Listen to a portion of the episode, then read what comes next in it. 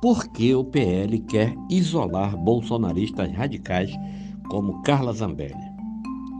Integrantes do PL, incluindo parte da cúpula do partido, defendem isolar bolsonaristas radicais como Carla Zambelli, para evitar atritos com o futuro governo Lula.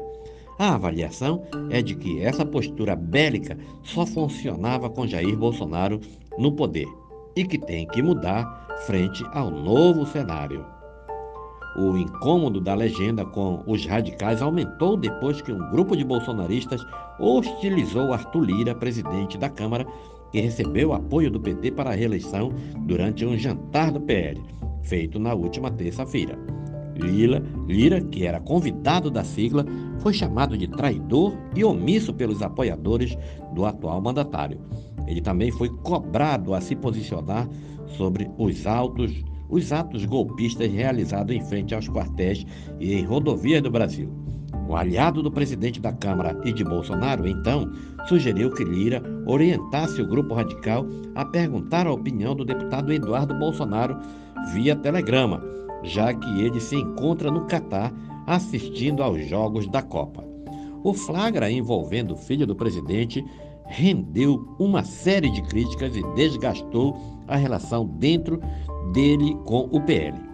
A avaliação de colegas da Câmara é de que Eduardo era o único que não poderia ir ao Catar em meio ao confronto travado entre o pai e as instituições como o Tribunal Superior Eleitoral, já que ele apoia o mesmo discurso. Apesar de precisar do partido para liderar a oposição contra Lula, Eduardo deve ser, aos poucos, esvaziado do PL.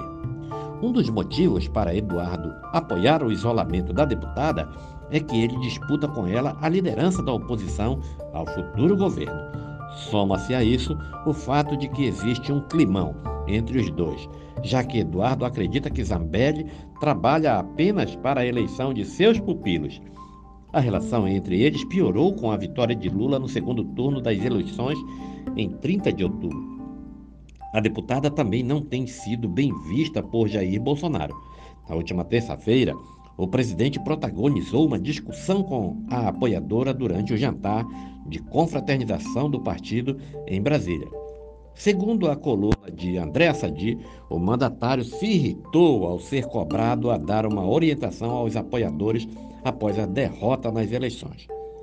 Bolsonaro não perdoa Zambelli por, na véspera do segundo turno, ter perseguido um homem negro com uma arma no meio da rua. A avaliação é de que a cena afastou eleitores indecisos.